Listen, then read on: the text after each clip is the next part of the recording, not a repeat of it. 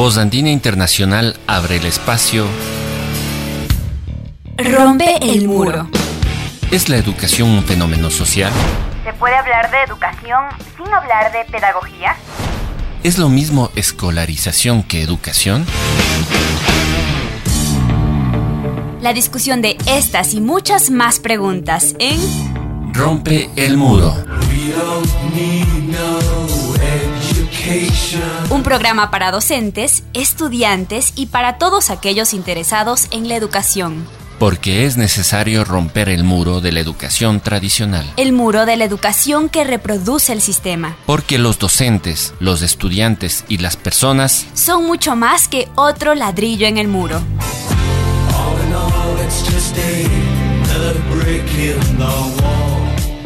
Ya comienza Rompe el muro. Rompe el muro.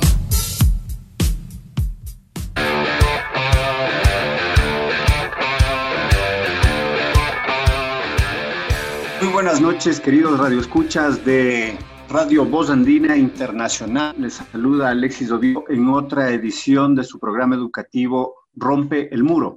En esta noche vamos a conversar sobre un tema importante, un tema relativo a la educación desde los usuarios, desde esos beneficiarios, desde ese sector poblacional importante que es la niñez y la juventud. En esta tarde, pues esta noche, perdón, hablaremos de niños y jóvenes desde perspectivas académicas y territoriales, en particular en el entorno de estos meses de pandemia.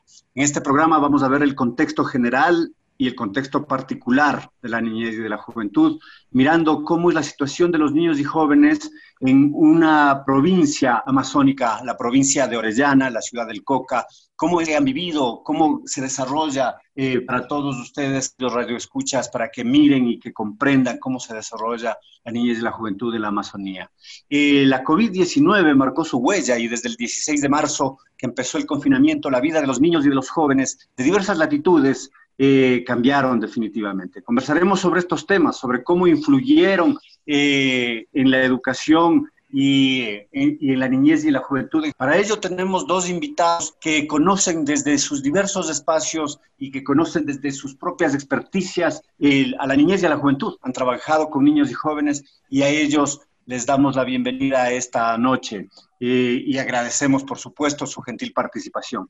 Ellos son René Undalara, es licenciado en Sociología y Ciencias Políticas por la Pontificia Universidad Católica del Ecuador, es magíster en Docencia con mención en Educomunicación por la Universidad Politécnica Salesiana, eh, tiene un posgrado en Docencia con TICS por la Universidad Oberta de Cataluña, doctor en Ciencias Sociales con especialización justamente en niñez y juventud por la Universidad de Manizales, en el CINDE de Manizales, Colombia. Y también está con nosotros Rocío García, tecnóloga en ciencias ambientales y administrativas, es directora distrital de educación de Orellana, coordinadora de la Unión Nacional de Mujeres del Ecuador para la región amazónica, y organización que trabaja en la defensa de los derechos de las mujeres y de las niñas. Les damos la cordial bienvenida a nuestros dos invitados y quizás para empezar este programa radial educativo dedicado a la niñez y juventud, quizás preguntaría a René, eh, hola René, buenas noches, ¿qué cambios se han experimentado en la niñez y juventud desde que empezó la pandemia? ¿Qué cambios a nivel general? ¿Cómo miras tú la situación de los niños y los jóvenes? Bienvenido. Eh, buenas noches, eh, estimado Alexis. Muchas gracias por tu gentil invitación. Eh, un eh, saludo a Rocío y a tu audiencia. Bien, eh, la pregunta que me planteas acerca de los, sobre todo los cambios ocurridos en niñez y juventud en el periodo de la pandemia, considero que puede ser abordada desde, desde distintos enfoques. Eh, puede ser pensada desde distintas perspectivas y una primerísima, considero yo, es eh, tal vez repreguntarte, ¿no? Es decir, eh, ¿a qué niños y jóvenes te refieres o a qué niñez y juventud, a qué infancias y juventudes nos estamos refiriendo, ¿no? Digo, em, porque em, las condiciones infantiles, las condiciones juveniles, eh, son diversas, son distintas y están de alguna forma, digamos, están evidentemente configuradas por, por condiciones sociales, por condiciones de género, condiciones generacionales, por condiciones étnicas. Entonces, eh, Alexis, no es una, digamos, pregunta, eh, digamos, de, entre comillas, de fácil resolución, sino que me parece que es una pregunta que nos invita a pensar eh, la complejidad del campo de niñez y juventudes como justamente como un campo complejo en razón de, digamos, las múltiples aristas de distinto tipo que configuran a este sujeto social, ¿no? Entonces... Una eh, preparación conceptual muy importante, sin duda. Sí, yo creo que es una aproximación conceptual, pero es una aproximación conceptual fuerte porque justamente tiene efectos de práctica o efectos prácticos fundamentales, ¿no? Es decir, esto, si nos ponemos de alguna forma a, explorar, a, si quieres, a jugar en el sentido lúdico del, pensamiento, eh, de las ideas, eh, mm, eh, tratar de, entender qué pasa con niños y jóvenes de la pandemia y tratar de dar una respuesta así apresurada, anticipada. creo que no es lo más conveniente porque no solo que vamos a, digamos, a dar palos de ciego, sino que no vamos de alguna forma a contribuir a pensar con algún nivel, digamos, de rigor mínimo, eh, si es que no precisamos eh, de qué niños estamos hablando, de qué jóvenes estamos hablando, ¿no?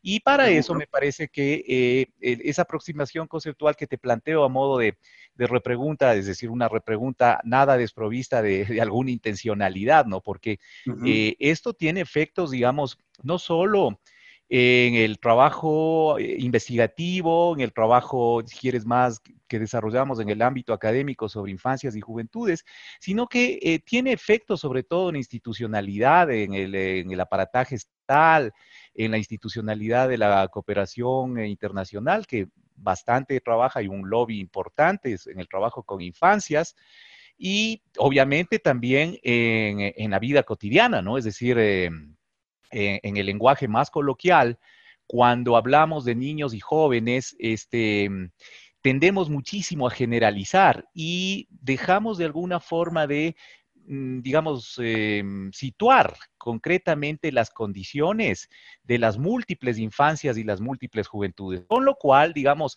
se generan, como te decía, efectos de... Em, digamos, de representación social en los cuales creemos que niños y jóvenes son una sola cosa, ¿no?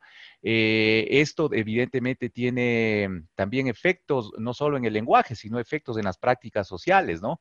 Y de allí, digamos, provienen una serie de ideas y representaciones sobre niños como que los niños son tal cosa o son tal otra. Los, los jóvenes son esto o son lo otro, ¿no? Y eso nos impide de alguna forma eh, conocer con cierto nivel de, digamos, con cierto, con una aproximación más o menos eh, precisa, ¿no? Eh, de qué hablamos cuando hablamos de niños y jóvenes, ¿no? Entonces... ¿Hay una diferenciación, es de clase quizás? correcto. de, clase social? Sí, evidentemente. En la medida en que, eh, a ver, eh, pensamos niños y jóvenes como sujetos sociales, ¿no es cierto? Como un sujeto social. El sujeto social, digamos, está atravesado por, digamos, coordenadas eh, que atraviesan la vida de las personas, la vida de colectivos, de individuos, que son el tiempo, el espacio, ¿no? Es decir, tienen unos tiempos, unas historias, unas memorias, unos lugares o como dice, digamos, cierta antropología, también unos no lugares, la memoria, el recuerdo, en fin, ¿no es cierto? Es decir, todo un conjunto de condiciones, si quieres, desde otra perspectiva, materiales y subjetivas, que van configurando su ser niño o su ser joven, ¿no? Pero obviamente, eh, sobre todo, está un conjunto de condiciones sociales en las que al menos destacaría cuatro, cuatro marcadores analíticos, cuatro organizadores, digamos, de, eh, de pensar la niñez y la juventud, que tiene que ver evidentemente con clase social, que es una dimensión, digamos, eh, eh, muy importante, ¿no? Para, de alguna forma, comprender las condiciones infantiles y juveniles, clase social, pero también tenemos la, la, condición de género, ¿no? Es decir, em, eso planteado en términos, si quieres, más aterrizados, podría traducirse en, en, una afirmación que, digamos, no es lo mismo ser, ser eh, niño o niña, ¿no? Eh, no es lo mismo, digamos, sobre todo en sociedades como las nuestras, ¿no? No es lo mismo ser niño o niña, no es lo mismo ser una joven que un joven. Eh, está atravesado también por la condición generacional, ¿no? que además no solo en, en, el campo de estudios de juventud o de infancia se expresa entre los conflictos intergeneracionales, sino también luchas intrageneracionales, que son luchas por el sentido, disputas por, el sentido, ¿no? Y que tienen expresiones líricas muy concretas, digamos, eh, en los niveles políticos, en los niveles identitarios, sobre todo cuando hablamos de jóvenes. Y también, digamos, una condición, em, yo diría, em, muy, muy, muy importante a tener en cuenta en sociedades como las nuestras, que es la condición, la condición étnica, ¿no? Eh, entonces, si, si, miras, digamos, este, este, estas cuatro, mm, estas, estos cuatro marcadores analíticos, estas cuatro condiciones, llamémosle siempre comillas, entonces tenemos que se va complejizando eh, la, posibilidad de comprensión de niñez y juventud si es que eh, situamos eh, o tenemos en cuenta clase social, género, generación y condición étnica, ¿no? Y si a eso, digamos, eso lo ubicamos en un determinado territorio, ¿no? Un territorio en el sentido complejo del término, no solo ubicarle como un, lugar geográfico, sino el territorio como eh, un campo general, un campo amplio de producción de sentido, es decir, de eh, actividad económica, de disputa política, de producción de significados, de eh, acuerdos y contradicciones, de transmisión generacional de pautas y valores. Entonces, nos aproximamos a un, em, a un asunto complejo. Y con esto, eh, Alexis, solamente para cerrar esta, esta primera inquietud, inquietud tuya, que mires aparentemente, aparentemente simple, que ha pasado con niños y niñas en pandemia, digo, em, em, lo, que, lo que me parece que eh, está en juego es que para entender esto de lo que ha pasado en la pandemia es preciso entender que niños y jóvenes, niñez y juventud, no son, digamos, problemas que se cierran, o problemáticas o campos que se cierran sobre sí mismos, ¿no? Es decir, no es un asunto de niños y jóvenes, sino que niños y jóvenes, infancias y juventudes como categoría y como realidades empíricas son problemas de sociedad. Escritos en una determinada realidad, sin duda. Por supuesto.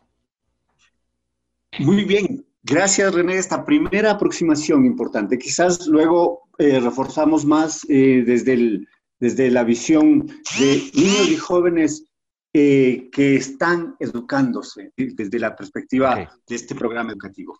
Vamos a dar la bienvenida a Rocío en esta noche para que nos cuente quizás cómo está la situación de los niños y los jóvenes en Orellana. Ahí es un territorio específico, quizás una demarcación geográfica en diversos aspectos, en educación, en recreación, en salud, en economía. Eh, bienvenida, Rocío. Buenas noches. Gracias por estar con nosotros. Muy buenas noches. Gracias por la oportunidad y sobre todo por abrirnos em, en el aire, pues, eh, a esta región amazónica, sobre todo a la provincia de Orellana pues es una de las provincias que genera la mayor parte de riqueza del país. Sin embargo, tenemos un nivel muy bajo, eh, es decir, un nivel muy alto en, pobreza. Bueno, en temas de educación, ha habido, un, ha habido cambio, un cambio total en el campo del aprendizaje, ¿no? Ya que em, hemos tenido, han tenido que interactuar tanto padres de familia, niños, docentes, en, en, el aprendizaje nuevo de este sistema online, ¿no?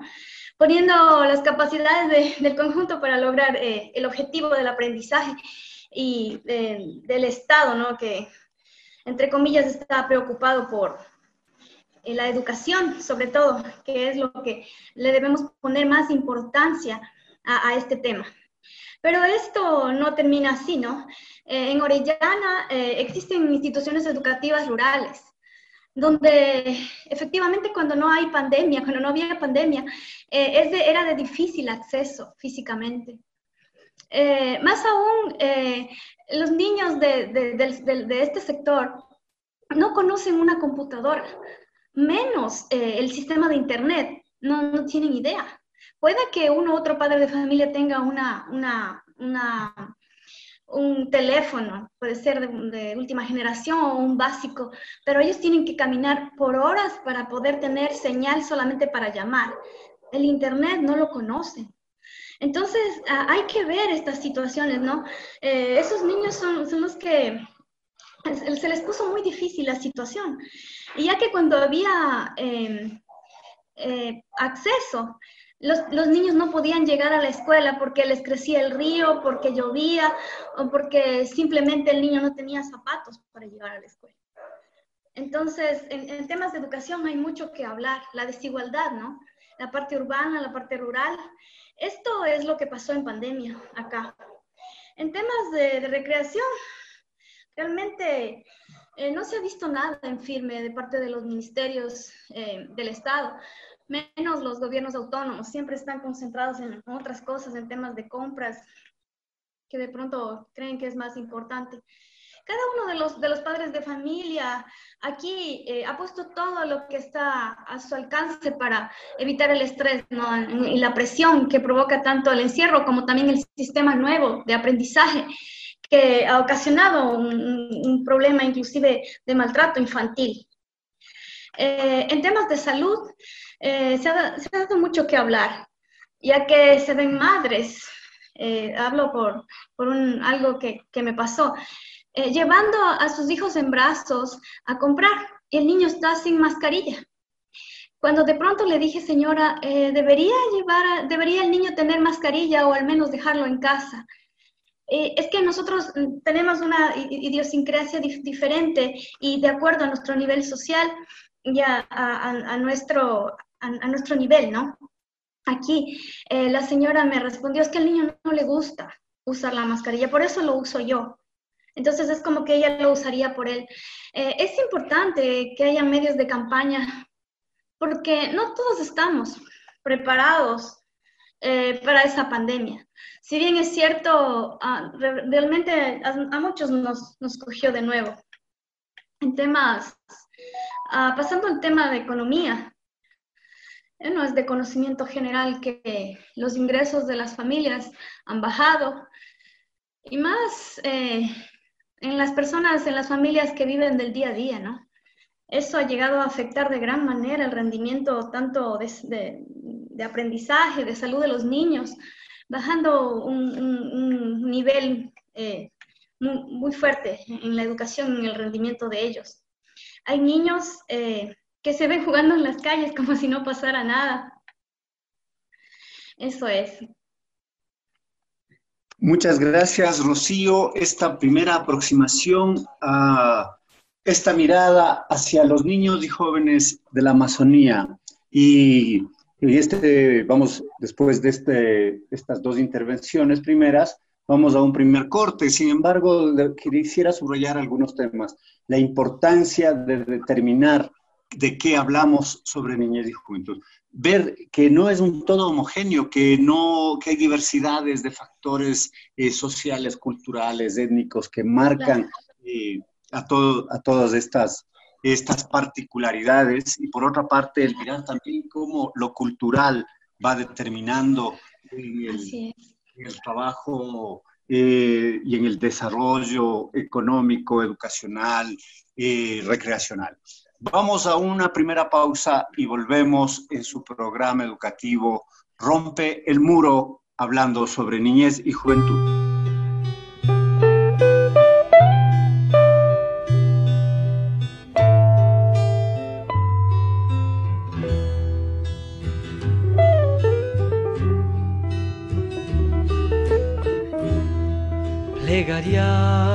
para un niño dormido. Quizás tenga flores en su ombligo y además en sus dedos que se vuelven pan. barcos de papel sin alta mar. Plegaría para el sueño del niño, donde el mundo es un chocolatín, ¿a dónde van? Mil niños dormidos que no están entre bicicletas de cristal. Se ríe el niño dormido.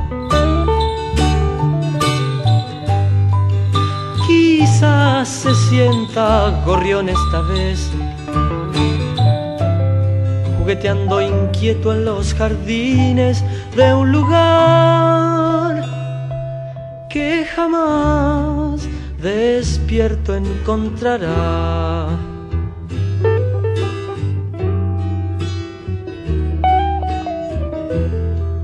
Que nadie, nadie despierte al niño. Déjenlo que siga soñando felicidad destruyendo trapos de lustrar,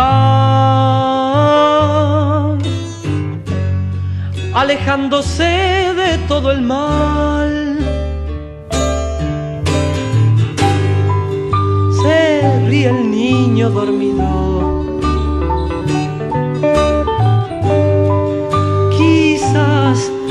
Sienta gorrión esta vez, jugueteando inquieto en los jardines de un lugar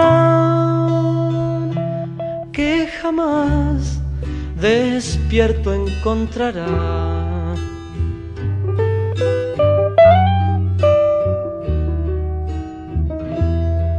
Plegaría para un niño dormido,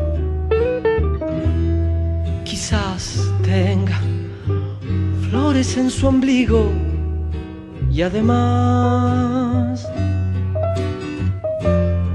en sus dedos que se vuelven pan.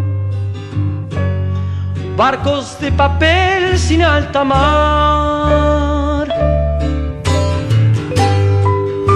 Se el niño dormido.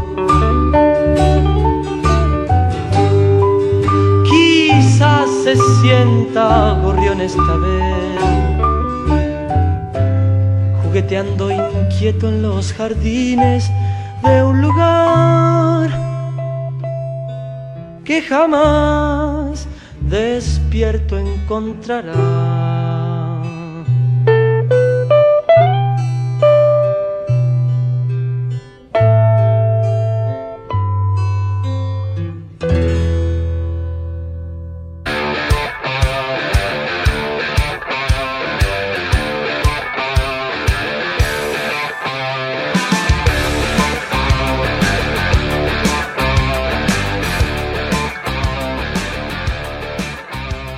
Estamos de vuelta en su programa educativo Rompe el Muro por Radio Voz Andina Internacional en esta noche conversando sobre la niñez y juventud, sobre ese conjunto etario, ese conjunto poblacional importante que del cual no sabemos mucho, ¿no? aunque creyéramos saberlo, no lo sabemos, no sabemos sus aspiraciones en sí, no son consideradas en la política pública, en la política educativa, eh, esa mirada adultocéntrica que prevalece.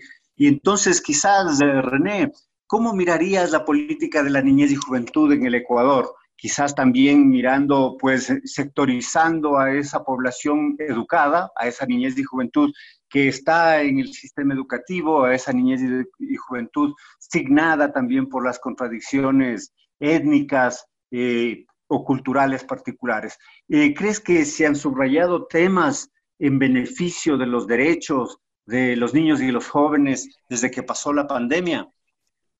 Eh, ok, si me permites, medio minuto, digamos, a partir de lo que de lo que señalaba Rocío en su intervención primera, eh, que ilustra, mm, digamos, ilustra contundentemente las condiciones específicas en que niños y jóvenes se debaten, digamos, en una determinada región del país con sus eh, particulares características, específicas condiciones y que, digamos, mm, digo, ilustran y expresan eh, con una nitidez eh, radical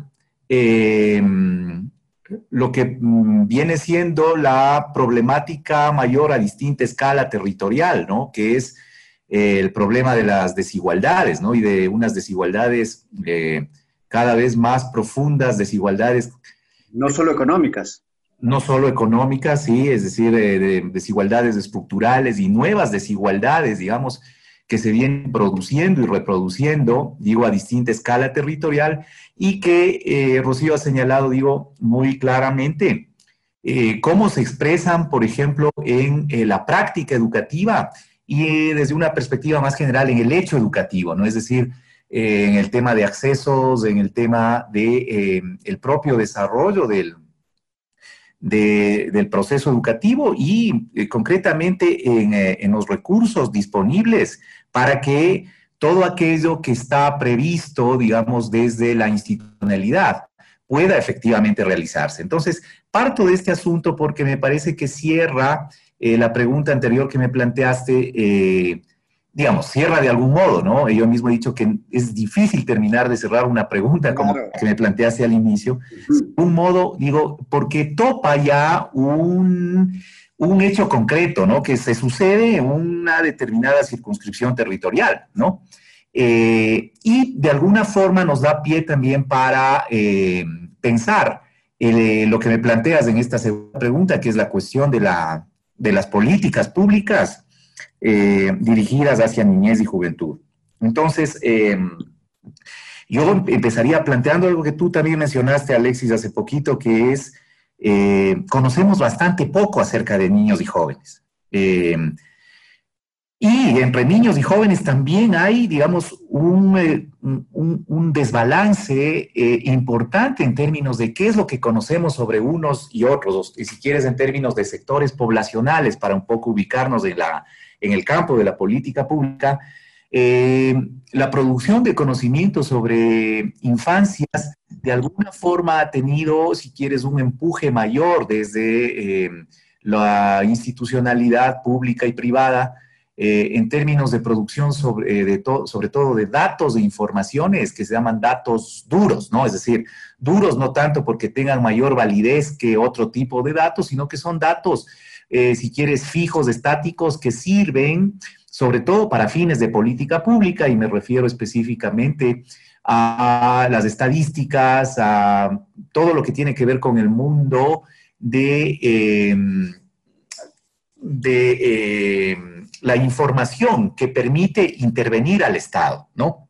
Entonces, ese, eh, ese, esa producción de datos fundamentalmente se hace desde, llamémosle, perspectivas que están, em, que son parte de un dispositivo más amplio y complejo, que es en definitiva la, las formas de gubernamentalidad, ¿no? Es decir, qué políticas van a ser las que se eh, implementan, ¿no?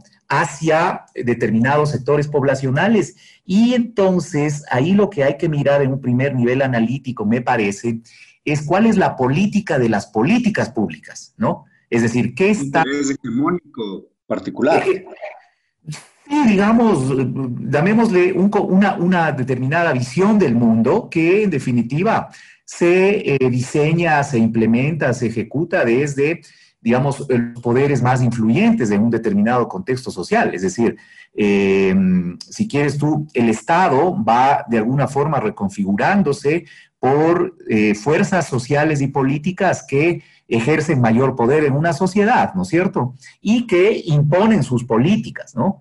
Entonces, eh, en el campo de niñez y adolescencia, en el campo de niñez y juventud, ese conjunto de políticas no solo que se implementan desde eh, los gobiernos de turno, ¿no?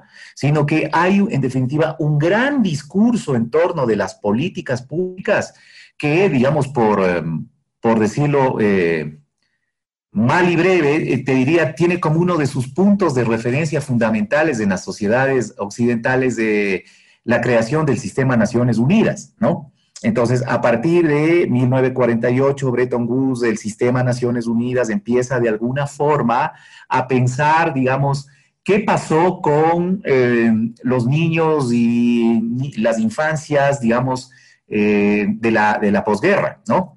Eh, bueno, eso ha tenido un, devenir amplio, extenso, digamos, prolífico, y uno de los hitos fundamentales, digamos, desde la aprobación, digamos, la, la la declaratoria de la Convención Internacional de Derechos del Niño, en 1989, Ecuador suscribe un año luego, en 1990, la Convención Internacional de Derechos del Niño y, digamos, a partir de eso se produce todo un proceso muy importante, digamos, de movilización, de lobby y de instalación de, llamémosle, eh, la mirada de derechos de niños, niñas y adolescentes que son agenciadas por una serie de sectores, ¿no es cierto? Entonces, eso me parece importante reconocer en todo esto que nos, lleva a, ubicarnos en las políticas públicas de niñez y, adolescencia. No habría sido posible contar con un conjunto de políticas si es que esto no habría sucedido a nivel país. Ahora, sin embargo, como decías también, creo que desde mi particular perspectiva, las políticas públicas en todo su proceso de, em, llamémosle, diversificación, desarrollo, especialización, han estado exentas, evidentemente, de cierta mirada adultocéntrica, por un lado, ¿no? Eh, creo también que ha habido aportes importantes, esfuerzos importantes en determinados momentos por contar con las voces de niños, niñas y adolescentes, ¿no? Y eso hay que reconocer, digamos, eso es importante, sobre todo a aquello que un momento se llamó el movimiento de niñez y adolescencia o el movimiento pro derechos, donde hay varios colectivos importantes en, en, eh, este proceso, ¿no? Y em, cuando, digamos, miramos ya en, un ciclo, digamos, de ciclos políticos más próximos, las políticas dirigidas a niñez, adolescencia, entonces habría varias cosas que decir, muchas cosas en realidad, ¿no? Primero que em, ese conjunto de políticas em, tienen una, digamos, inevitable conexión con todo un discurso de ampliación de derechos a nivel global, ¿no? Em, ese discurso, y, lo, enfatizo en el término discurso, es un discurso que de alguna forma, digamos, se ha desplegado, ¿no? En términos de, digamos, eh, cómo principios básicos de la Convención Internacional eh, de Derechos del Niño se va incorporando a los distintos cuerpos legales, en nuestro caso el Código de la Niñez y Adolescencia, cómo eso se tiene en cuenta, por ejemplo, para eh, la Ley de Educación Intercultural, eh, las, los distintos cuerpos legales, ¿no? Eh, y en la medida en que eso puede tener valoraciones positivas, ciertamente afirmativas de derechos, digamos, incluso con perspectiva garantista, como daban los, los compañeros del abogados, eh, también desde una mirada más sociológica, mm, eh, un poco siempre lo que hemos estado planteando es, bueno, em, que se declaren derechos y que, digamos, haya políticas públicas que se formulen y se trabajen de acuerdo con esos principios. Hace, ah, es, necesario ver, digo, esas declaraciones y esas formulaciones, sobre todo con relación al conjunto de condiciones que pueden hacer posible que esas políticas y esos derechos se ejecuten. Y cuando volteamos a ver si es que esas condiciones se están creando o han sido creadas o generadas, nos encontramos con, con que no, nos encontramos más bien con que las condiciones que permitirían eh, la ejecución de esas políticas y el ejercicio de esos derechos más bien se han ido restringiendo, ¿no?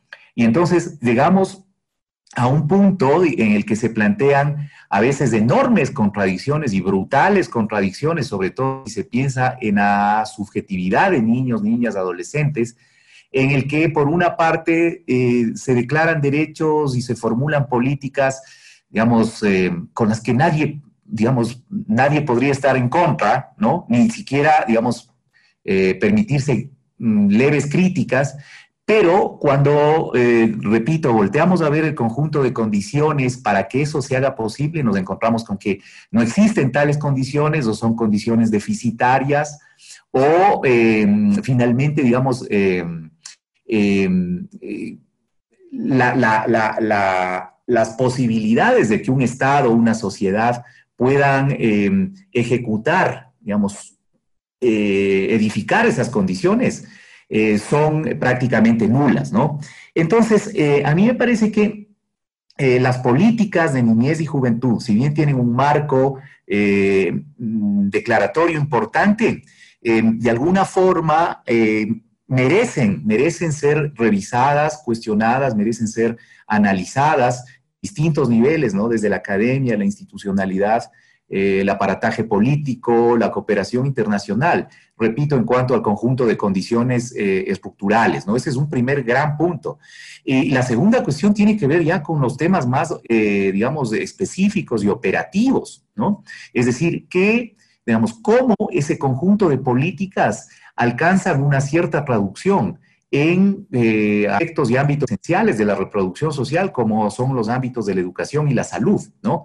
Y ahí me parece que em, cuando mencionas el, tema de educación, Alexis, eh, nos enfrentamos a un, digamos, a un campo que supone e implica enormes desafíos, ¿no? Enormes desafíos no solo porque el hecho educativo mm, se desarrolla en las aulas, ¿no? Sabemos que eh, el encuentro entre eh, educación y escuela es un encuentro relativamente reciente en la historia, ¿no? Eh, la educación de alguna forma o el hecho educativo eh, se produce desde, digamos, desde eh, las mismas, el mismo, digamos, inicio de la vida de las personas, del prosopón, ¿no? De la persona cuando, cuando viene al mundo y eso se realiza a través de una serie de prácticas y pautas, se llamaba un poco antes pautas de crianza, modelos de reproducción, digamos, que tienen que ver con prácticas de socialización familiar, que tienen que ver con, digamos, em, legados generacionales que de alguna forma van reproduciendo sujetos sociales, ¿no? Y eh, en ese sentido me parece que el tema de eh, pensar las políticas eh, que tiendan a, cumplir derechos de infancia y adolescencia tiene que ver con, eh, sobre todo, cómo el, eh, el, hecho educativo primero es pensado también como, mm, a ver, es pensado también por fuera de las aulas, ¿no? Y eso significa que hay que pensar también en cuestiones mayores, que trascienden el mero hecho escolarizado, ¿no? Y eso tiene que ver con condiciones generales de bienestar, con condiciones generales de vida digna, ¿sí? Para las familias tiene que ver con condiciones dignas de trabajo de quienes pueden trabajar en las familias para que se garanticen justamente los derechos de niños, niñas, adolescentes. Tiene que ver con condiciones de acceso a salud, eh, digamos, que puedan de alguna forma eh, responder a las demandas, necesidades y exigencias que una población tiene bajo condiciones normales y sobre todo bajo condiciones excepcionales como las que estamos viviendo. Entonces, eh, el hecho educativo a mí me parece que ahí trasciende lo meramente escolarizado y que eh, en relación con las políticas públicas de niñez y juventud tiene que ser pensado desde varias perspectivas. Una de esas son las condiciones, digamos, básicas, materiales, de objetivas, como quieras llamarla, ¿no? Que se garantizan desde un Estado más o menos eh, decente, ¿no? Un, Estado fuerte, para simplificar la idea, ¿no? un Estado pensado en términos si quieres, redistributivos, por decirlo menos, ¿no? Pero tiene sobre todo también que ser pensado a partir de esa condición estructural eh, eh, de, primera, eh, de primer orden, tiene que ser pensado también en términos, esas políticas, de cómo esas políticas implican, implican a los diversos sujetos, implican a las familias, implican a las personas. Y cuando hablo de implican, quiero decir, cómo eh, los distintos sectores de la sociedad, las distintas instituciones sociales, una de esas la familia, de alguna forma se ve reconocida en la propia producción de política pública. Quiero decir con esto finalmente de que la política pública no es un asunto exclusivamente de especialistas o de expertos, ¿sí? Eh, no es un asunto únicamente que compete a la esfera, digamos, decisional ni a las estructuras de autoridad de, de las distintas instituciones, sino que tiene que ver sobre todo con las demandas y necesidades de la gente, ¿no? Y eso es un asunto que eh, de alguna forma supone la participación también activa de la academia, es decir, cómo la academia está produciendo conocimientos, datos, informaciones, si quieres desde otra perspectiva, saberes, o, se convierte en, eh, en, un mediador, en una media, un espacio de mediación de saberes, como para que los insumos entre los insumos, llaman sobre todo los tecnócratas, eh, los insumos llegan a, eh, a quienes diseñan las políticas y toman decisiones de política.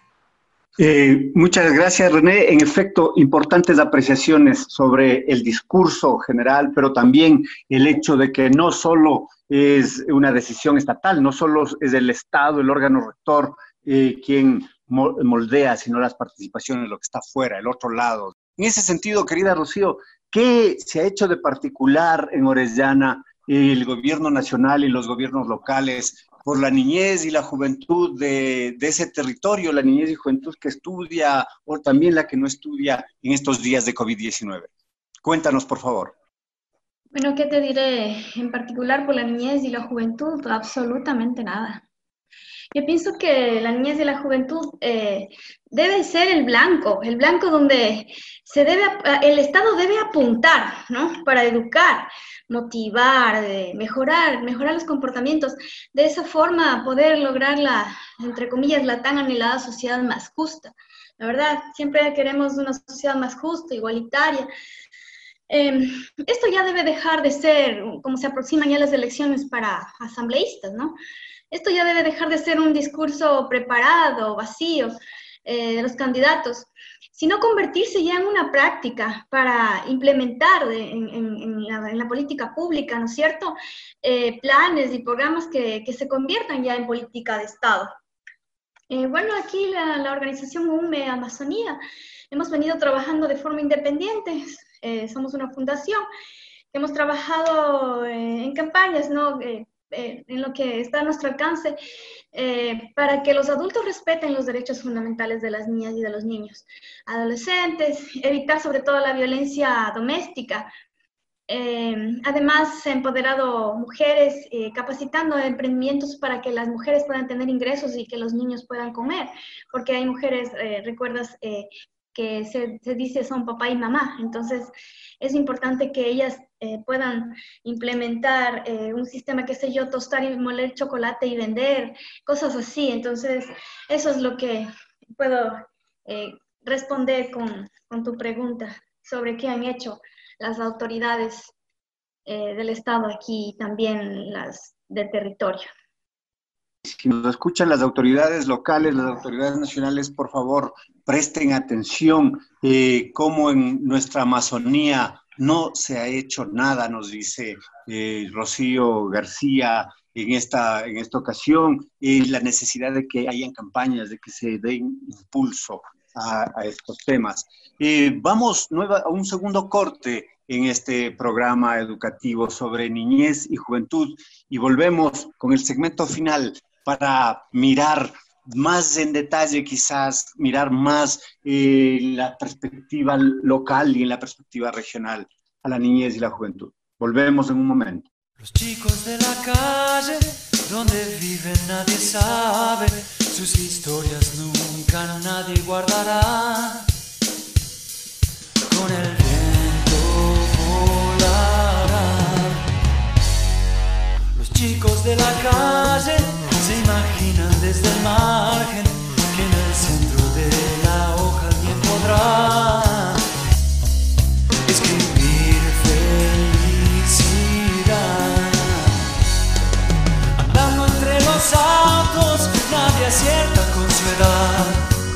Sus ojos piedra como la ciudad. Los chicos de la calle no eligieron lo que hacen les permitirá. elegir quién es cero a dónde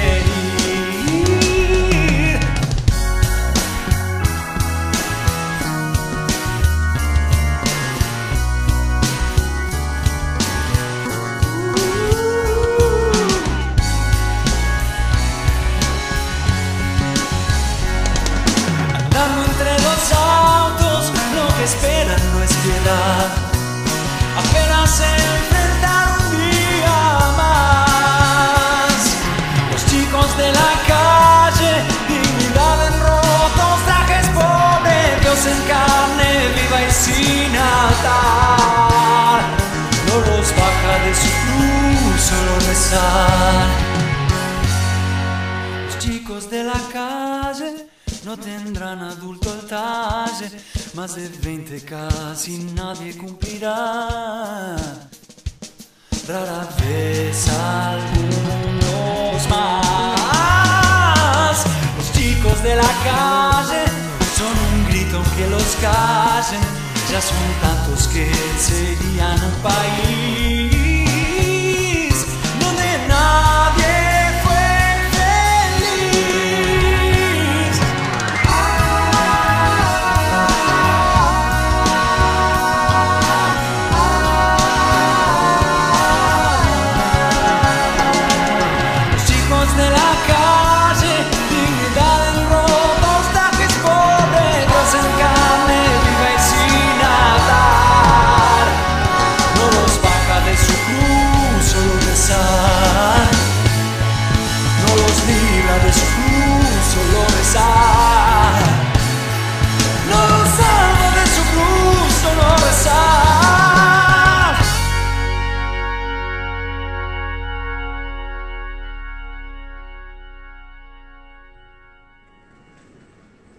Y estamos de vuelta en Radio Voz Andina Internacional, el programa educativo Rompe el Muro en esta noche con René Undalara y Rocío García conversando sobre la niñez y la juventud. Eh, muy importante lo que nos contabas hace un rato, René, todas esas perspectivas, todas esas intersecciones, esas grietas que se dan para el desarrollo de la política pública desde ese discurso. Y en ese sentido, y ahora que hemos contextualizado más o menos de qué niñez y de juventud eh, estamos pensando en este tiempo, en este tiempo de COVID, de encierro, de que nuestros niños y jóvenes no, no pueden reunirse, eh, los jóvenes en sus fiestas, los niños en sus parques, para jugar con sus amigos, eh, que no tienen la educación como la conocían, eh, sin sociabilidad. ¿Qué se debería hacer? ¿Qué debe hacer la sociedad civil o el gobierno eh, para, para paliar o para adecuar o para que las condiciones estén mejor? Eh, no sé, ¿qué se debería hacer? No sé, cuando, cuando por ejemplo, te enteras a través de información oficial de que en el periodo de pandemia hay eh, 11 chicos, eh, perdón, eh, sí, 11 chicos que se han suicidado solo en la provincia de Pichincha, de chicos entre 11 y 15 años, ¿no? Y que en periodos anteriores a la pandemia, eh, más o menos, el número, el promedio anual era 6, ¿no? Y que solo en el periodo de la pandemia tienes más de 10 chicos que se han suicidado y entre 11 y 15 años, digamos, y es, es- es un dato eh, atroz sobre el que eh, habría mucho que pensar para, digamos, eh, pensar el qué hacer, ¿no? El qué hacer y sobre todo el qué hacer desde distintos, desde distintos frentes. En este caso, me parece que obviamente una sociedad que se dice democrática, eh, pese al, al descalabro democrático, eh, al estado de indefensión, al estado de excepcionalidad permanente en que nos encontramos, digo, pero más allá de todo que se dice aún democrática, con instituciones supuestamente democráticas, una primera gran responsabilidad compete sin duda al Estado, ¿no? Y, y efectivamente coincido eh, y concuerdo totalmente con lo que señalaba Rocío en términos de que eh, a la luz de los hechos, si es que hacemos un mínimo rastreo y exploración, eh, vemos que prácticamente las ejecutorias del Estado para de alguna forma proteger eh, de una manera afirmativa a niños y jóvenes, especialmente de sectores populares, ha sido nula. Es más, ha sido contraproducente. No se trata solamente de que, digamos, desde determinadas instancias que tienen a cargo estas competencias de em, digamos, em, evitar que los niños asistan presencialmente por obvias razones, digamos, esa es, una decisión que cae por su propio peso, digamos, en el contexto actual, pero em, que frente a esta decisión que era inevitable, eh, por ejemplo, em, no, no haya una respuesta mínima estatal en cuanto, por ejemplo, a eh, contar con las condiciones eh, básicas con las cuales niños, niñas y jóvenes puedan hacer frente a, digamos, enfrentar estas nuevas condiciones de educación fantasizada, digamos, ya dice mucho, ¿no?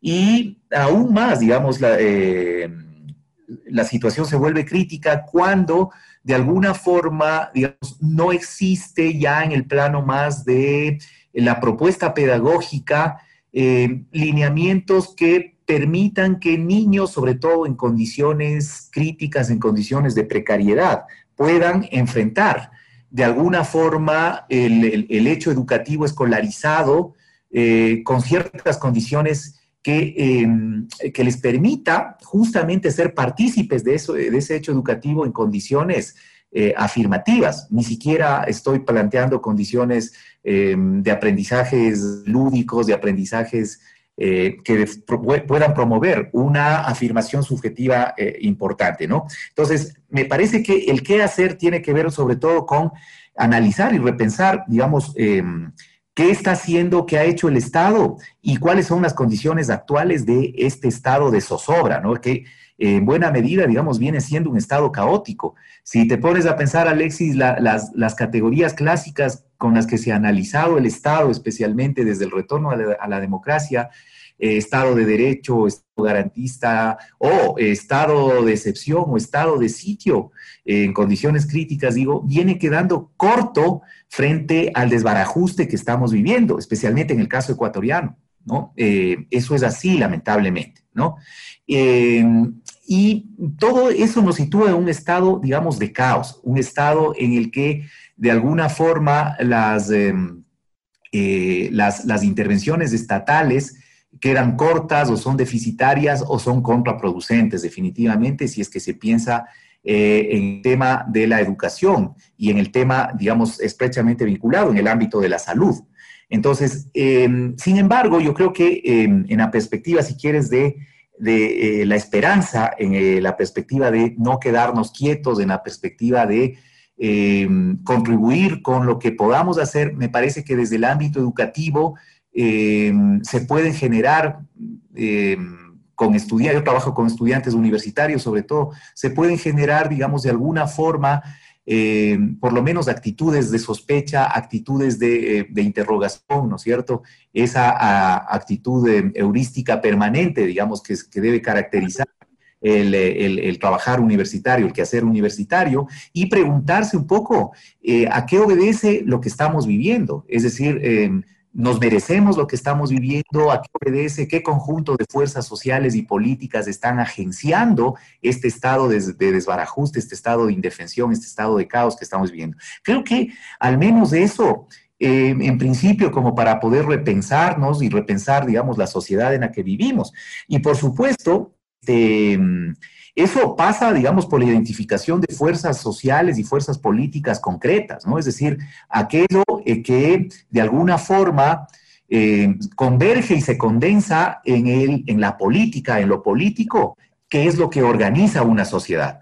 Eh, me parece fundamental que desde los maestros, profesores de distintos niveles de, de la educación, de alguna forma hagamos un esfuerzo cada vez más sustantivo, cada vez más eh, intensificado en términos de pensar la educación y pensar lo que sucede en la vida cotidiana como hechos políticos, como hechos que de alguna forma están determinados, condicionados eh, por eh, las decisiones políticas. ¿no? A mí me parece que empezar por eso entre múltiples, digamos, posibilidades es ya un avance importante. Muchas gracias, René. Importantes apreciaciones, importantes mensajes para eh, los entes rectores. Eh, Rocío, querida Rocío, ¿qué demanda la sociedad amazónica a los gobiernos nacionales y seccionales para su niñez y juventud luego de estas condiciones? ¿Qué debería hacerse y qué propuestas hay desde la sociedad civil? Algo me contabas desde tu asociación eh, que están desarrollando, pero ¿qué debería hacerse además desde la sociedad civil, la misma niñez, la, juventud eh, amazónica en particular? Sí, lo que tú me preguntas, ¿qué, ¿qué demanda la sociedad amazónica? La sociedad amazónica, al igual que en el Ecuador entero, demanda primero respeto. Respeto después de todo lo que estamos viendo. Aquí en la Amazonía esperamos la retribución de la ley 010, que solo quedó en, una ley. Que esta ley sea una realidad. Es fundamental eh, que, una, que, una, institución como el MIES también, ¿no? Proponga un programa para tratar la desnutrición infantil, también, en las comunidades más pobres. Como mencionábamos hace un momento, somos la provincia que genera la mayor riqueza, la mayor parte, mayor porcentaje de riqueza en el país y que irónicamente tiene el mayor índice de pobreza, pobreza absoluta. Por la misma razón, la, desnutrición, infantil es, grande. Hablamos también sobre la juventud. Eh, en su mayoría está envuelta en temas de adicción, de drogas. Muchas familias padecen de este sufrimiento. Ninguno de los gobiernos, tanto nacional como local, invierte en temas de prevención o, peor en rehabilitación. Tienen los ojos puestos en todo, menos en, atender este, este tipo de, a, la nueva generación, ¿no? A la nueva generación, que es muy importante.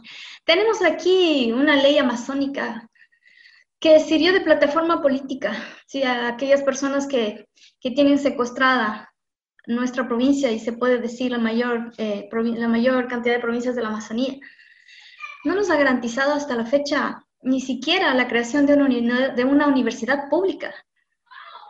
Em, en nuestra provincia, eh, solamente en, en, un distrito que cubre dos cantones, tenemos cada eh, fin de año escolar, salen 3.000 bachilleres quienes, si sus padres han tenido muchas posibilidades, podrán rentar un pequeño departamento en Quito o en Riobamba para poder estudiar. No todos alcanzan siquiera hasta el segundo o tercer semestre. Aquí en Orellana eh, no existen muchos profesionales, es por eso que viene gente de otro lado a trabajar aquí. Eh, debería, deberíamos tener al menos eh, una universidad pública. Eso es lo que nosotros realmente exigimos esa es la demanda de, la región amazónica más de, mi provincia como es de Orellana. Muchas gracias a Rocío García y a René Undalara por estas dos apreciaciones eh, desde distintos enfoques, desde el territorio y desde la academia, desde varias perspectivas que nos han permitido comprender a una temática tan importante en nuestra sociedad como es la niñez y la juventud. Comprender un tema que aunque parecería que conocemos, lo desconocemos y el cual debe profundizarse, porque no solo es el futuro, sino es el presente de este país y de esta sociedad. Un abrazo para todos ustedes, queridos radioescuchas de su programa educativo Rompe el Muro. Nos vemos el siguiente jueves a las siete y media de la noche en otro tema de educación en Radio Voz Andina Internacional. Tengan ustedes buenas noches. Gracias de nuevo a nuestros invitados, René y